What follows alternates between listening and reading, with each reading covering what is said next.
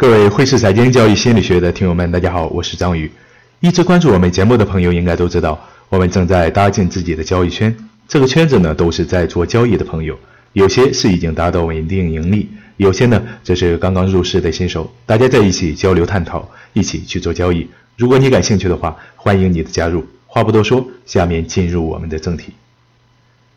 在日常生活中，你会发现很多人在处理不同的事情的时候会有相同的习惯，而这就是因为一致性。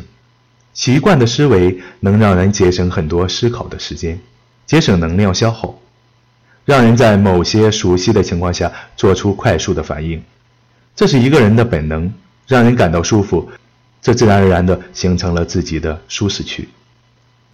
而这种一致性在交易中却是一件坏事。交易者习惯性的思考问题，往往容易被某种思维一致性所困扰。比方说，基本面研究者常常会对技术分析和量化交易不屑一顾。但我们都知道，其中是各有特点、各有短板，所以这就需要我们战胜一致性，接纳不同的交易思想。只有这样，才能够从一个更高的层次上看待交易。在说到亏损这一块儿，正常人自然是比较厌恶损失。所以，一些不理性的交易者往往会不惜冒着巨大的风险来规避它。有一个赌场的例子非常形象：赌客去赌场赌钱，随身携带了一千块钱。赌客赢了一百块钱，这个时候要求他立刻离开赌场的难度不会特别大。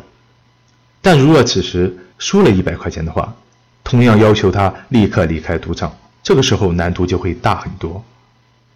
这个小故事非常形象地解释了为什么很多交易者在交易的时候更愿意死扛到底，不愿意止损。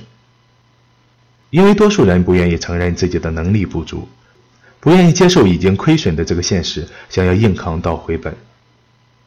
及时并果断的止损是反人性的，也是不舒适的。但交易者想要在这条路上走下去，就得多加练习。